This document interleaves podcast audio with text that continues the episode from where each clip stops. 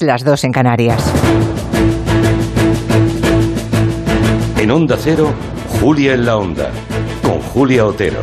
Los andaluces celebran hoy su fiesta. El Día de Andalucía llega en un momento amable, digamos, desde, desde el punto de vista de la pandemia, pero también de alta tensión política.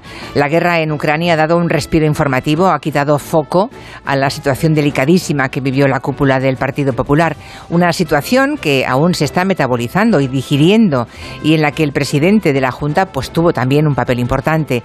Las elecciones en Castilla y León tenían que ser un ensayo para Juanma Moreno Bonilla por Dios, sacad buen resultado, llegó a decir, pero luego pasó lo que pasó y el presidente andaluz parece dispuesto a agotar ahora la legislatura hasta el último día.